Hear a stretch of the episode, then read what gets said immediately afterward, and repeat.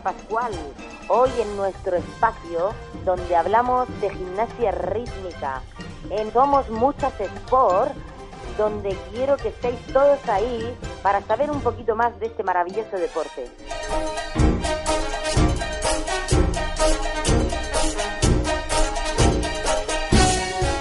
Hoy indagaremos un poquito, me gustaría conocer y haceros conocer también quién es la mejor entrenadora y quién está consiguiendo todos los títulos a nivel internacional.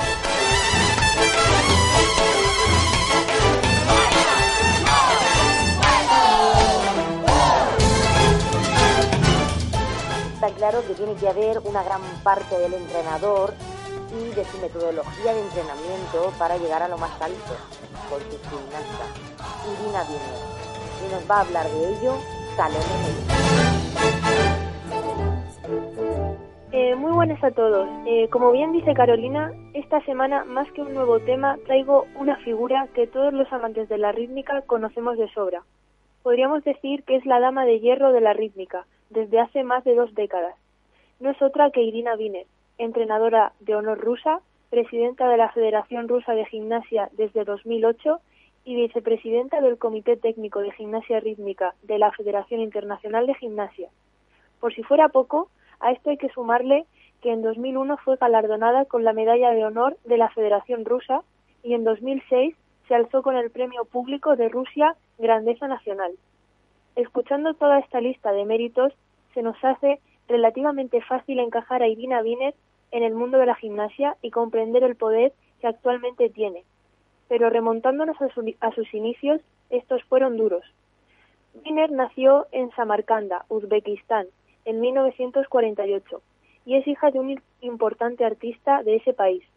A la temprana edad de 11 años conquistó el campeonato de Leningrado y con 24 años se trasladó a la capital para entrenar en un primer momento al principal equipo de la ciudad, y luego a la selección nacional. Los Juegos Olímpicos de Barcelona 92, en los que Carolina logró la medalla de plata, marcaron un antes y un después en la carrera de Wiener. Previamente entrenó a la selección inglesa, pero al no clasificarla para los Juegos, después de la gran fecha viajó a Moscú, donde comenzó su andadura como seleccionadora rusa. Desde entonces, Wiener es la responsable de los éxitos cosechados por sus gimnastas, tanto a nivel individual como de conjunto. Detecta cada talento emergente en las escuelas rusas y las pule a su estilo para que sean imagen de la perfección, elegancia, innovación y por tanto unas grandes campeonas mundiales que acaban dejando huella aún después de su, de su retirada. En su centro de tecnificación trabaja de sol a sol sacando lo mejor de cada una y luego los resultados son más que claros. Son muchos nombres los que lleva a su espalda, como Amina Zaripova, que fue su musa en los comienzos, Irina Tachina, Vera Asesina o Capranova, pero quizás el que más nos suene sea el de Alina Kabaeva, gimnasta carismática, con flexibilidad desbordante y que hizo que los códigos cambiaran durante algunos años.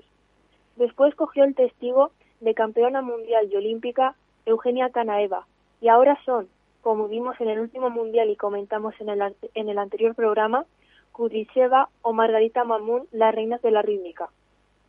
Así poniéndome con la calculadora y viendo el palmarés de sus gimnastas más singulares, podríamos llegar a decir que Wiener y sus gimnastas individuales llevan a sus espaldas más de ocho medallas olímpicas, más de 60 medallas mundiales y más de 65 en campeonatos europeos, eso sí, sumando oros, platas y bronces.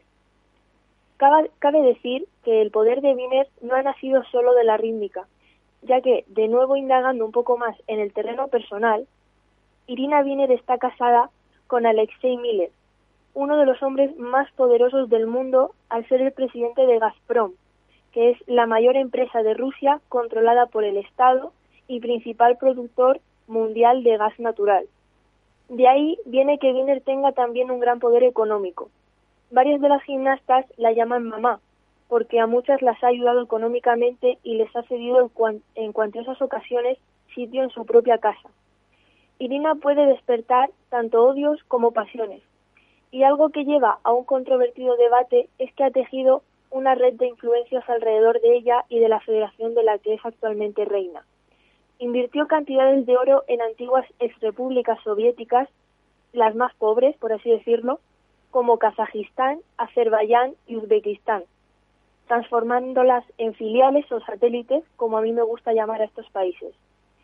La discusión se abre en el momento en el que gimnastas de otros países acuden en su ayuda para conseguir estar entre las ocho o diez mejores del mundo. No sé qué opinará Carolina sobre este tema, pero desde hace unos años muchas son las gimnastas con poco recorrido y que enseguida están dispuestas a estar entre los, entre los altos puestos, como Israel o Corea con la gimnasta Son Yeon-jae, además de los tres países anteriormente nombrados. Sí que es verdad que se ha pasado de un rival a batir antes de la separación de la URSS a ser varios en la actualidad, pero hay que sumarle todos estos países, que no es que sea optar por la vía fácil, pero sí que acuden a Wiener para tener la garantía de victoria o estar entre las mejores y hacerse un nombre. En mi opinión, prácticamente las gimnastas pierden su esencia, ya que las amolda al estilo ruso y gimnastas como la coreana o países como Kazajistán pierden su esencia, su cultura rítmica. Poniendo un ejemplo cercano, es como si el conjunto español deja de usar una canción Made in Spain. Es algo que en, en alguno de sus dos ejercicios que se puede dar en el caso, atención, se puede dar, pero hay que saber diferenciar las escuelas y la rusa la conocemos de sobra, porque es bien distinta la ucraniana o a la bielorrusa, aunque estén geográfica e históricamente muy cerca. Carolina, ¿qué opinas de todo este tema de conquista, por así llamarlo, de Wiener y la captación de todos estos países satélites? Bueno, yo destacaría que por su forma de ser, Irina Wiener es una persona muy perfeccionista en todos los sentidos, en el trabajo con las cualidades físicas de las gimnastas, sus montajes, en sus músicas, en eh, sus coreografías y aprovecha cualquier cualquier cualidad sabe aprovecharla muy bien para sacar su máximo partido. Esto lo está haciendo desde siempre, ya desde sus comienzos, porque ella tiene que dejar marcar y dejar que la respeten como a Irina Wiener dentro de lo que era la URSS, la antigua URSS. Ella tiene que hacerse valer ahí mismo entre las grandes de Rusia. Entonces Irina Wiener es lo que hace, eh, eh, selecciona, empieza con, con, una, con un pequeño grupo de, de gimnastas, ¿no? Que como bien has dicho, Salo, las protege de tal manera que incluso las, las mantiene a ella y a su familia. Entonces, bueno, esto pues paso a paso, como lo hemos visto hacer, ha hecho que se codee y llegue a pisar a las grandes rusas y a grandes entrenadoras y a ponerse por encima de ellas. ¿Esto qué ha hecho? Pues ha acarreado pues una publicidad que todos los países pues están apoyando en ella al ser también un gran miembro de, la federación, porque eh, este país lo controla la Rusia y desde siempre, o sea, ha sido la gimnasia nace en este país y desde entonces, eh, bueno, hemos desbancado a las rusas y en muchas ocasiones, pero bueno, aún tienen el poder y son las favoritas. Irina Wiener es lo que ha hecho, ha sido eh, está haciéndose, pues, está afiliando una paz con países donde ella está dándolo todo para conseguir, pues eso, eh, subir a gimnastas que nunca habían soñado con llegar a lo más alto en la gimnasia y como tú has dicho, Israel o Corea y estos países se están apoyando en ella para conseguir lo que tú dices, los méritos y grandes cosechas de triunfos antes.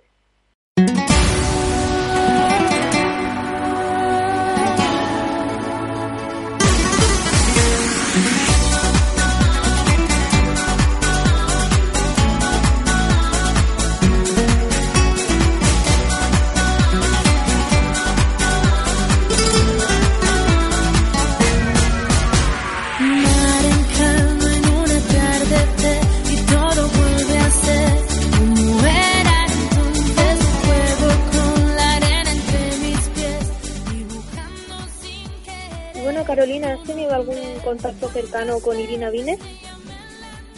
Bueno, yo recuerdo a Irina Vine justo con su primera gran eh, gimnasta, que era Mina Zaripova, y sí que coincidíamos, ya he dicho que Irina Wiener eh, no tenía nombre todavía y entonces se tenía que hacer de respetar. Y destacaba también no solo por su disciplina a la hora de trabajar, sino también por su exigencia a su gimnasta. Al tener esto, al no tener un puesto fijo de primera entrenadora en Rusia, pues se jugaba mucho, ¿no? Con los fallos o los errores que podían cometer sus gimnastas, ¿no? Y entonces sus riñas eran bastante fuertes y se veían de cara al público, ¿no? Se, a la luz del día podíamos ver cómo se ponía, ¿no?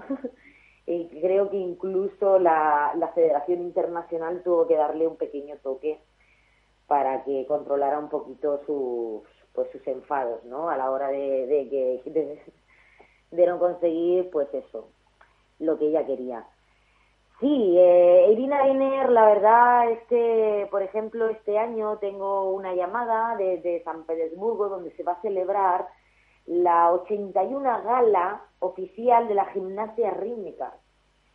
Y por motivos, por pequeños problemillas, no pude estar en esta gala, pero intentaré estar el próximo año si me vuelven a invitar y codearme y relacionarme y tener el contacto que pues que tuve en su día, ¿no?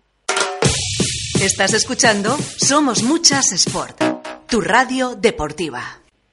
Y hablando de galas, ¿no es verdad, Carolina, que has presentado la gala de Schwarzenegger? Sí, Salomé. Bueno, para todos ustedes, eh, la verdad es que este fin de semana se celebró aquí en, en el Madrid Arena eh, este gran evento internacional, la quinta gala del Arnold Classic Europe. Eh, este evento recoge a las mayores atletas del mundo del físico-culturismo. Y se hace, eh, este gran evento se va haciendo una vez por cada continente, por los cinco continentes. Este año, este fin de semana, hemos podido tenerlo a nuestro alcance y sí, la verdad es que fui pues la presentadora de honor, la invitada de honor al evento, la verdad que eh, estuvo impresionante porque nunca había estado en un evento así, ¿no? Y presentar a dos figuras tan importantes mundialmente conocidas, como es eh, la estrella del evento, que es el, el famosísimo actor Arnold Schwarzenegger, y también a su presidente de la Federación Internacional de la IFBB, el doctor Rafael Santonja. Eh, hablando de Arnold Schwarzenegger, actor, gobernador, es defensor de la naturaleza, apoya los valores humanos por todo. Y bueno, es un ejemplo a seguir para todos, ¿no? Y sobre todo para tantos atletas del fitness y del culturismo que estaban allí el ambiente fue apoteósico y bueno, hemos tenido una jornada muy buena para conocer lo que es el mundo del fitness y del culturismo. Darle las gracias al presidente de la Federación Internacional, al doctor Rafael Santonja, pues por invitarme a mí, por acercarme al mundo del fisicoculturismo y por darme esta oportunidad, ¿no? Y ser la presentadora oficial del evento. Para mí ha sido un honor y un orgullo y un placer, la verdad, haber podido convivir esta, esta experiencia, ¿no? Eh, de otro deporte, ¿no? Eh, ya allí se insinuó la, la, me hicieron la insinuación de poder competir y de prepararme y de meterme un poquito en el mundillo, ¿no?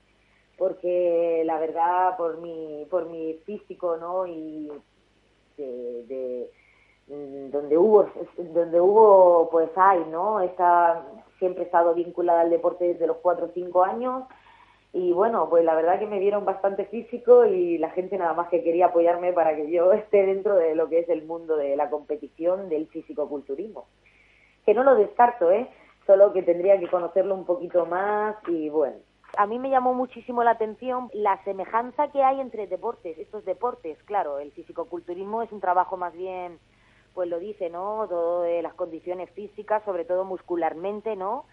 Pero me llamó muchísimo la atención ver la oportunidad de en una de las pruebas que teníamos eh, estábamos en la, en, la parte profesional claro masculina también donde eh, las chicas hacen una representación coreografiada con acrobacias, con pues todo lo que viene eh, eh, viene a partir de la base de la gimnasia. Me, me gusta porque tiene que ver mucho, eh, además incluso la mayoría de las participantes de todo el mundo, Brasil, Rusia, Letonia, etcétera, venían de nuestro deporte. O sea, venían todas, eran retiradas, gimnastas retiradas, que sabemos que a lo mejor, pues en la gimnasia rítmica, pues antes eh, la carrera se, se, se terminaba muy pronto, ¿no? Con veintipocos años, una gimnasta quedaba fuera del mundo del deporte y de la competición, ¿no? Entonces es algo que amas tanto y que llevas haciendo desde tan pequeñita que, pues, ¿qué es eso? Necesitamos otro deporte para poder enlazar, ¿no? Seguir nuestro camino y, oye, con el físico-culturismo pues pasa esto. Y la mayoría de participantes eh, eran gimnastas retiradas que venían del mundo de la rítmica. Y es una cosa bastante curiosa. Por eso que, venga, os animo a todo el mundo a que empecéis a, hacer, a practicar deporte ¿eh? porque el deporte es vida, ya lo he dicho, hace que mantengas tu cuerpo en, joven, en forma y te sientas vital. Y nada, adelante, conozcamos un poco más el físico-culturismo.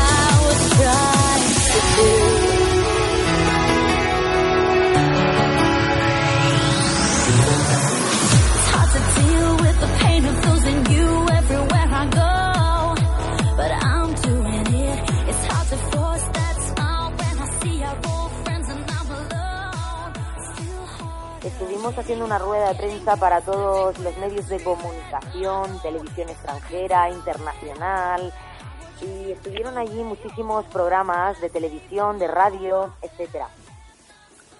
En la gala, en la rueda de prensa, eh, quise que Arnold supiera que yo seleccioné la banda sonora de Terminator de su película que ahora va a empezar a grabar la parte 6, o sea, Terminator 6, eh, quise, quise que supiera, junto con todo el público que estuviera allí, ¿no?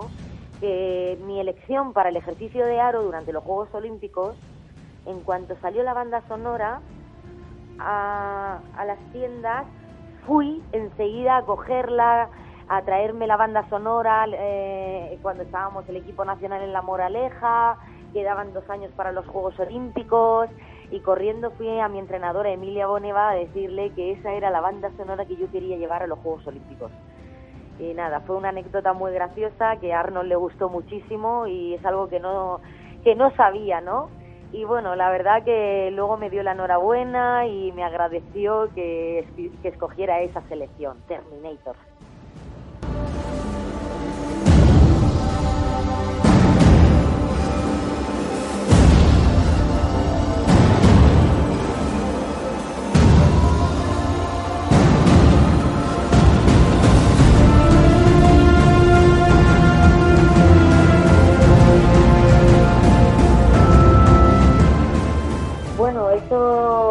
Espero que os haya llamado la atención, que os haya gustado, espero que podáis encontrar algo en internet. Y eso es todo amigos. Gracias a Salomé, gracias a todos por estar ahí y hasta siempre. Besos. Muchas gracias a todos los que nos escucháis y nos vemos en el próximo programa.